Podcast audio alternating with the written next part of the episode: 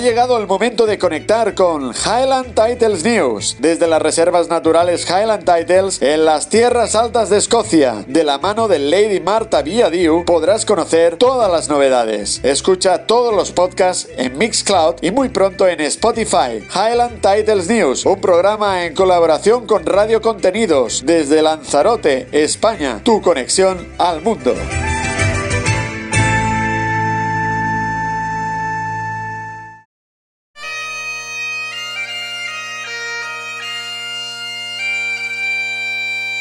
Queridos lords, lers, ladies, amigos, de nuevo aquí conectaditos con todos vosotros a través de este segundo episodio de la primera temporada para traeros noticias, pero sobre todo para pasar un buen rato.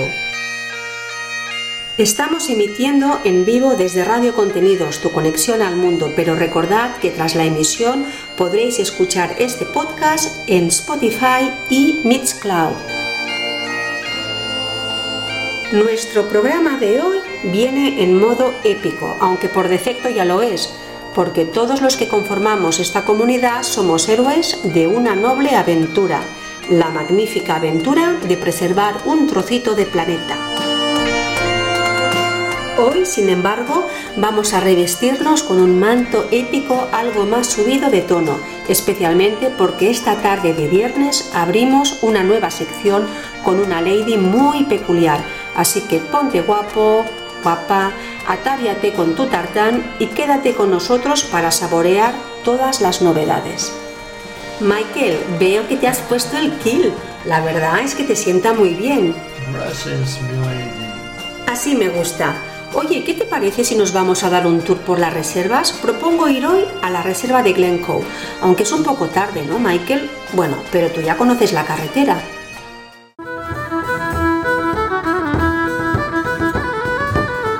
No sé si lo sabéis, pero la reserva de Glencoe es una de las dos reservas y fue adquirida en el 2007. Se extiende sobre una área de 200 acres y fue durante tiempo explotada para la ganadería y silvicultura comercial. Siete años más tarde adquirimos un segundo terreno a 10 millas aproximadamente del oeste de Inverbury, llamado Mountain View. Maneras de llegar desde Edimburgo y desde Glasgow. En cualquiera de los dos casos se debe buscar la A82 hasta llegar al Loch Lomond. Lo dije bien, a que sí, Michael. En Escocia, el lago Lake no se dice Lake, no se pronuncia Lake, se dice Loch. Are you ready?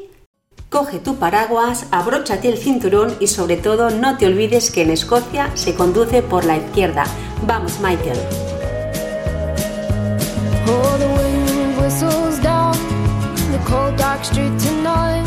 And the people they boys just the girls with the curls in their hair While the shouting men who just sit way over there And the songs they get louder, each one better than before And you're singing the songs, thinking this is a life. And you wake up in the morning and your hip is twisted sides. Where you gonna go? Where you gonna go? Or where you gonna sleep tonight? And you're singing the songs, thinking this is a life. And you wake up in the morning and your hip is twisted sides. Where you gonna go? Where you gonna go? Or where you gonna sleep tonight? Where you gonna sleep tonight?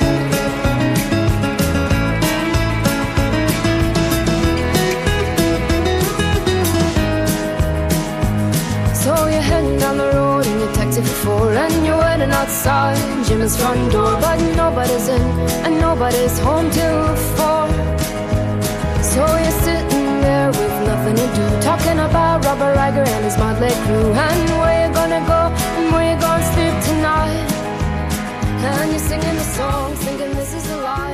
Seguro que habéis disfrutado de la ruta por la A82 en compañía de Amy McDonald y os habéis sumergido en un paisaje de leyenda como es la carretera A82, que se adentra hacia el legendario Valle de Glencoe.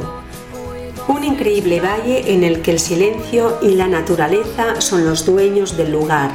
Ves con cuidado, Michael, que siempre nos pasamos el desvío, La reserva del bosque de Glencoe está situada en la carretera principal A828 entre Oban y Fort William y la aldea de referencia es Duror. Como ya hemos pasado Duror, no tardaremos en llegar. Ah, mira, ahí está el desvío. Llegamos. ¡Qué preciosidad!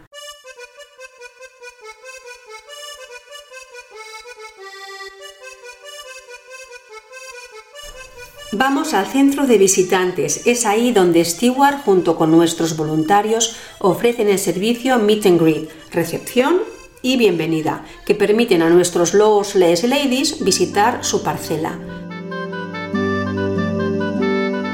Os aconsejo un tour con el buggy para recorrer el bosque. A mí, lo primero que me choca es que el aire es puro 100%. Me encanta sentir el viento acariciar mis mejillas a la vez que el buggy se adentra en la profundidad del bosque. Uno de los barómetros para medir la calidad del aire es sin duda alguna la cantidad de musgo y líquenes, una mezcla de hongos y algas que recubren los troncos de los árboles creando una atmósfera genuina. Un gran contraste sobre todo si vienes de la ciudad. Si nos adentramos en el bosque, veremos que la variedad predominante es la del abeto sitka.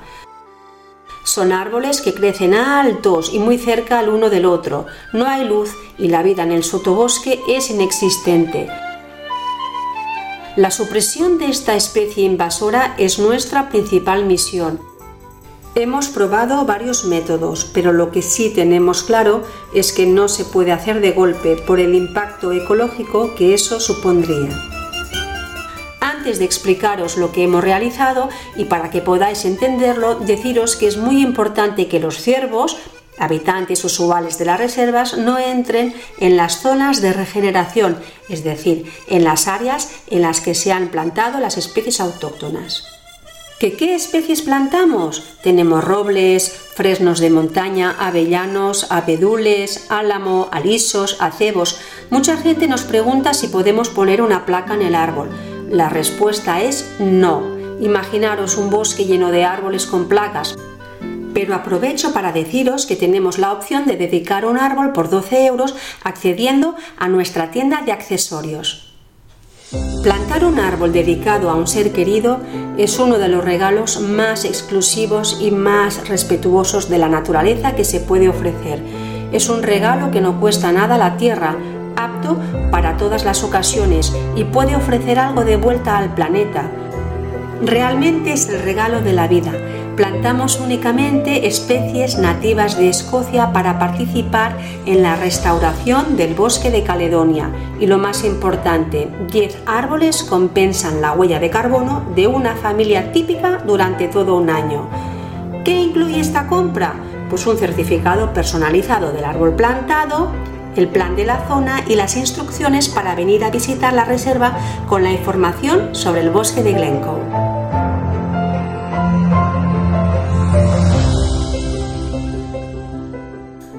Bueno, ahora me gustaría explicaros una de nuestras estrategias para nuestra misión principal, que como ya sabéis es la erradicación del abeto sitka. Deciros en primer lugar que nos ha decepcionado especialmente que la madera en ambas reservas no sea apta para la cosecha comercial.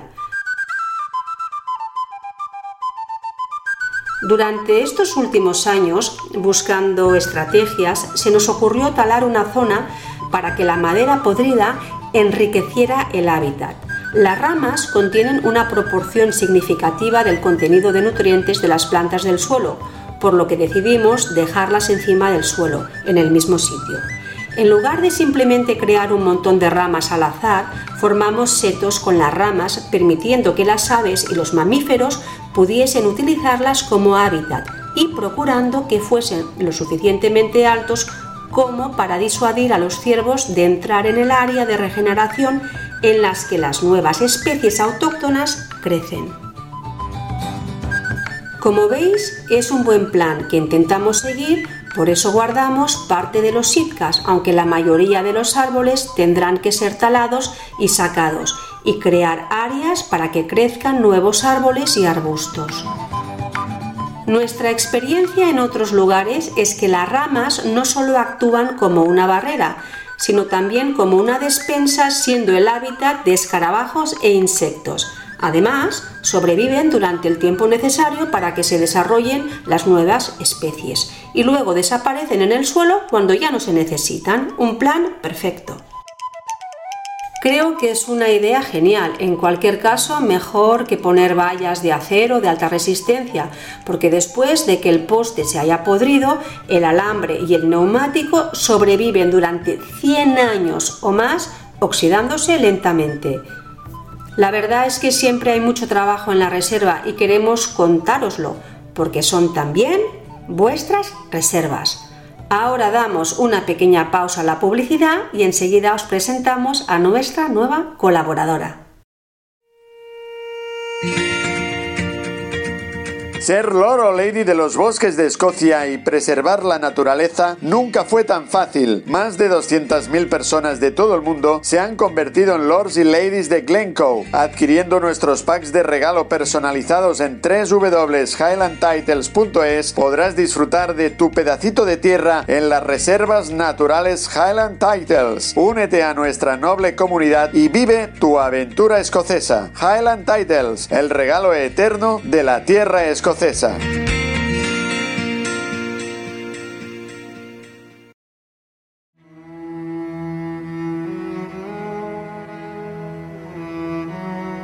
Lady Natalie. He tenido la ocasión de conocerla en esta vida y es que Lady Natalie viaja por el tiempo.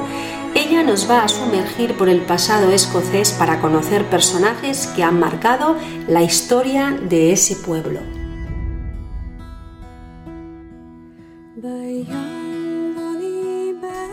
Tiene doble titulación porque es Lady del Castillo Evergreen en un paraje secreto de las Highlands y también Lady de nuestras reservas, pero además es también princesa. Bueno, lo que no haya sido ella, un buen currículum el suyo. Lady Natalie creo que ya la tenemos aquí y quería preguntarte si las verdaderas princesas notan cuando hay un guisante debajo del colchón. Es que leí el cuento de niña y bueno, me quedé con esa intriga. ¿Cómo se puede ser tan delicada? Para los que no conocen el cuento, sobre todo ahora en una época en que las princesas están en desuso, el relato trata de un apuesto e inteligente príncipe que había alcanzado la treintena sin encontrar una princesa con la que contraer matrimonio. El problema era que la vieja reina era muy estricta con la elección de la futura princesa y no estaba dispuesta a casar a su hijo con una princesa cualquiera. Ella quería que se casara con una princesa de verdad. La reina mandó a su hijo a recorrer los siete reinos en busca de la princesa perfecta, pero cada vez que regresaba a casa con una candidata, la reina encontraba un motivo por el que rechazarla. Demasiado alta, demasiado baja, muy habladora, demasiado silenciosa. Palo de suegra. El príncipe estaba convencido de que nunca encontraría la candidata perfecta para su madre. Una noche se desató una tormenta terrible y de forma inesperada y en medio de la tempestad llamaron a la puerta de palacio. Era una joven llena de barro y mojada que pese a su aspecto decía ser una princesa de verdad.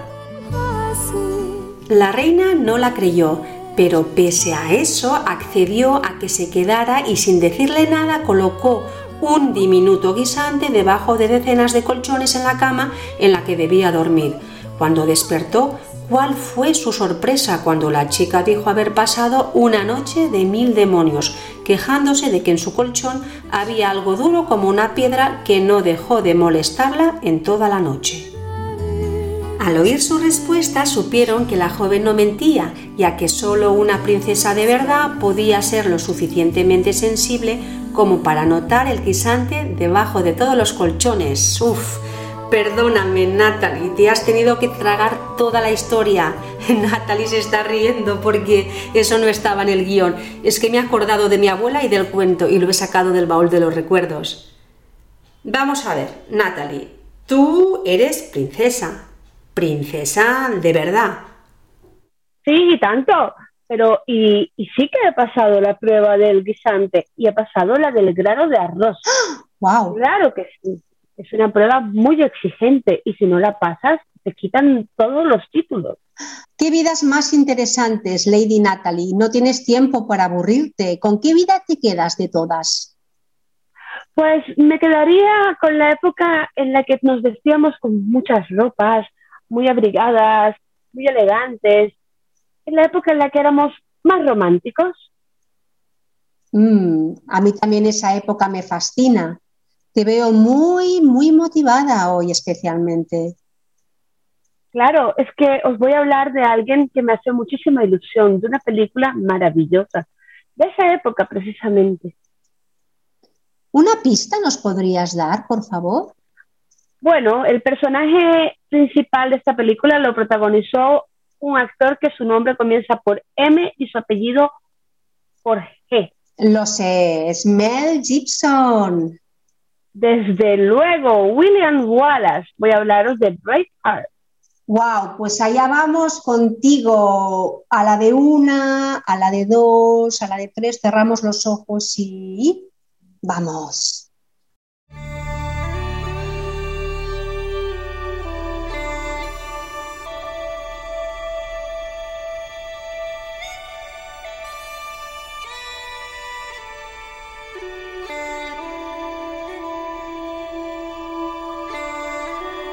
Hoy viajaremos hasta 1995, el año de lanzamiento de la película Braveheart.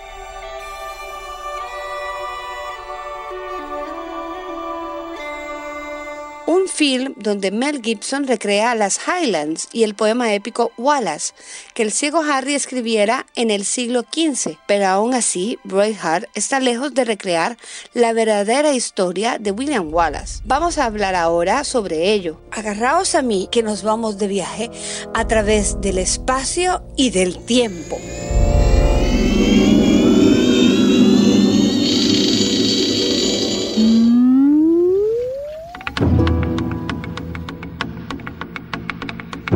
Australiano Mel Gibson en esta ocasión dirige, produce y protagoniza una de las historias cinematográficas más espectaculares y reconocidas de todos los tiempos, la que le valió cinco Oscars y que será recordada por la narrativa de unos hechos históricos que se enmarcan en finales del siglo XIII y principios del XIV.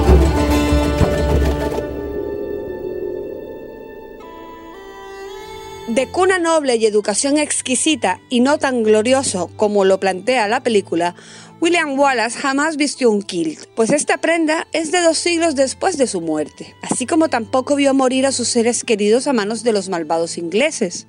Aunque algo que sí es cierto es que dedicó su vida a luchar en algo más parecido a una guerra de guerrillas contra la invasión de los británicos en las tierras escocesas. Algunos estamos en esto y ya no tiene remedio. Pero vosotros podéis evitarlo. Iros a casa. No tendremos casa cuando la guarnición inglesa del castillo venga a quemar nuestras tierras. y lo harán. Pero volvamos a 1995. Mel Gibson decide contar para la banda sonora de esta maravillosa obra con James Horner y no se equivoca. El multiganardonado productor crea una ambientación a partir de la música instrumental. Sirviéndose de la Orquesta Sinfónica de Londres y bebiendo de la música celta y escocesa, lleno de gaitas, flautas envolventes, tambores botran, percusiones y un coro de niños, Horner nos transporta a las tierras escocesas del medievo, creando una banda sonora potente y que bien le hizo merecedor de ser candidato a los premios Oscar, a los Globos del Oro y a los BAFTA.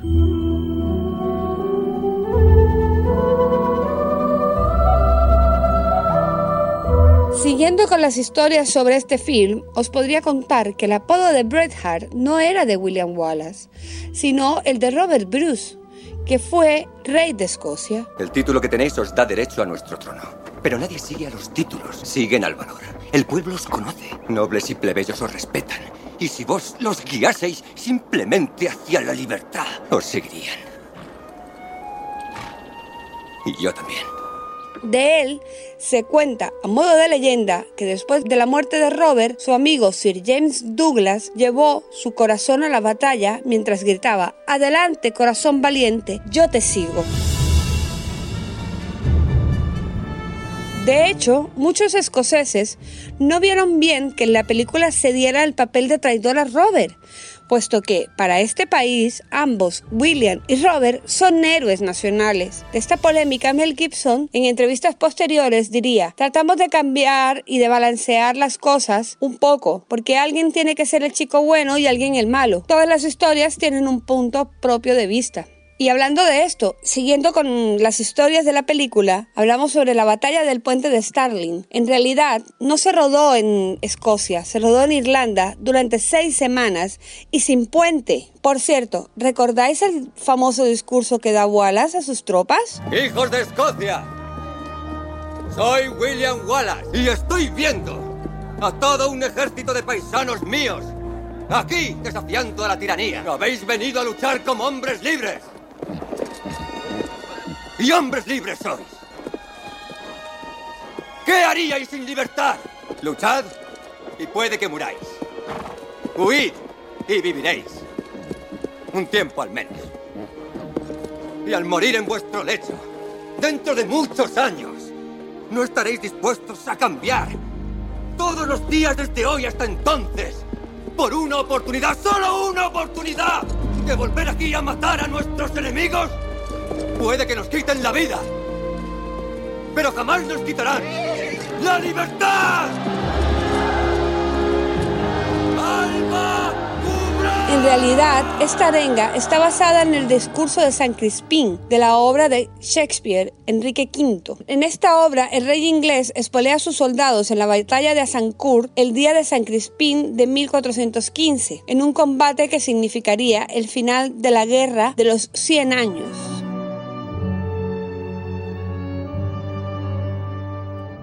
Más cosas. La escena en la que los escoceses muestran sus posaderas a los ingleses, aunque agradable a la vista, bueno, vale, es una broma. No aparece en el poema épico, ni en la leyenda, ni es histórica, ni mucho menos. Es más una licencia que se da Mel Gibson y que agradecemos. Vale, tal vez no tanto. De hecho, Gibson la define como una necesidad cómica. El señor me dice que puede sacarme de esto, pero que tú lo tienes fatal.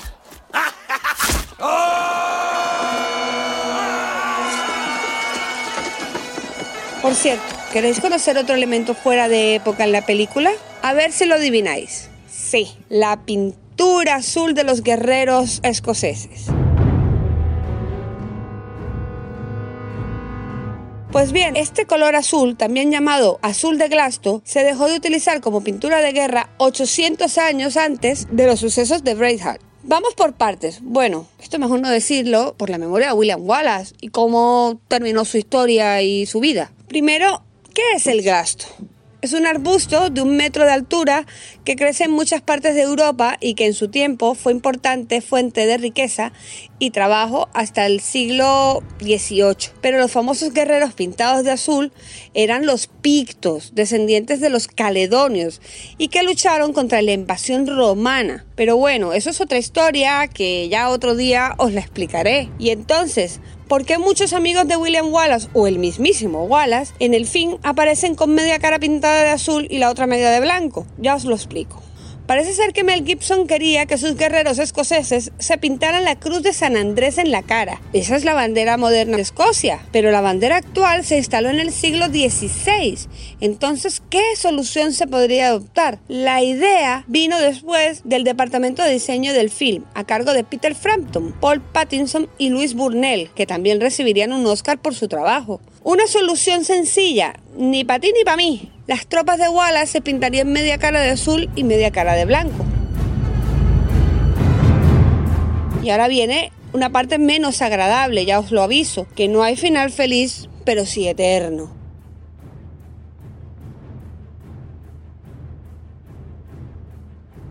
Wallace eludió los intentos de captura hasta el 5 de agosto de 1305, cuando John Menteith, también llamado Fales Menteith, lo entregó a los soldados ingleses de Glasgow.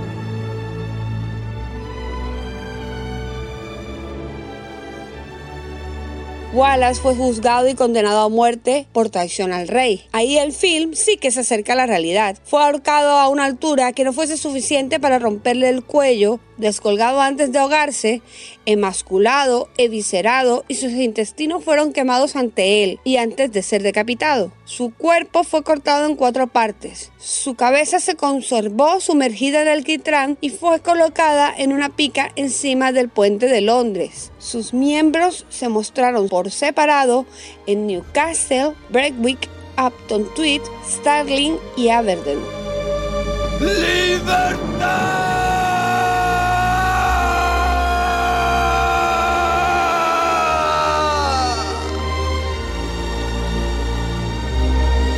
En Starling, en el monumento de William Wallace, se encuentra una réplica de la espada, la cual mide más de un metro y medio de longitud. La espada de William Wallace, precisamente el icono, el símbolo de la libertad de Escocia, con la que concluye Braveheart. Habéis sangrado con Wallace.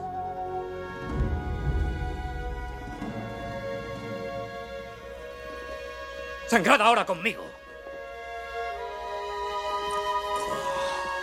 Bueno, otro día os cuento más cosas.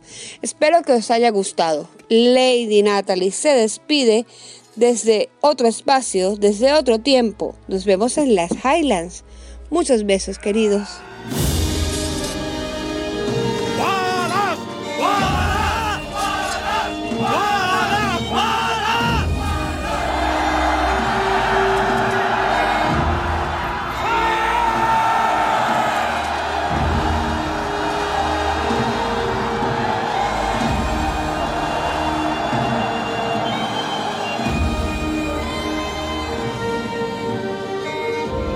En el año de nuestro Señor, 1314, patriotas de Escocia, hambrientos y en inferioridad, cargaron sobre los campos de Bannockburn.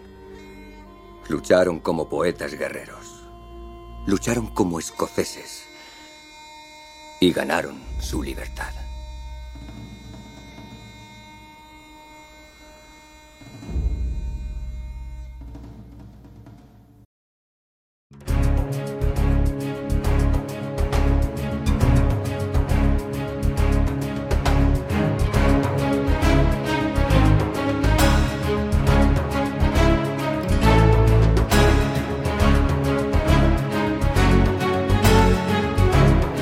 Y se fue Lady Natalie a saber dónde irá ahora, quién sabe.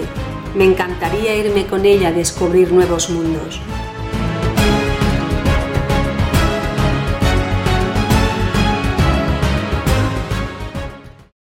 Hasta aquí nuestro programa de hoy. Ha sido un gran placer estar con vosotros. Que paséis un feliz fin de semana, queridos lords, ladies y ladies. Y nos vemos el mes que viene en Highland Titles News.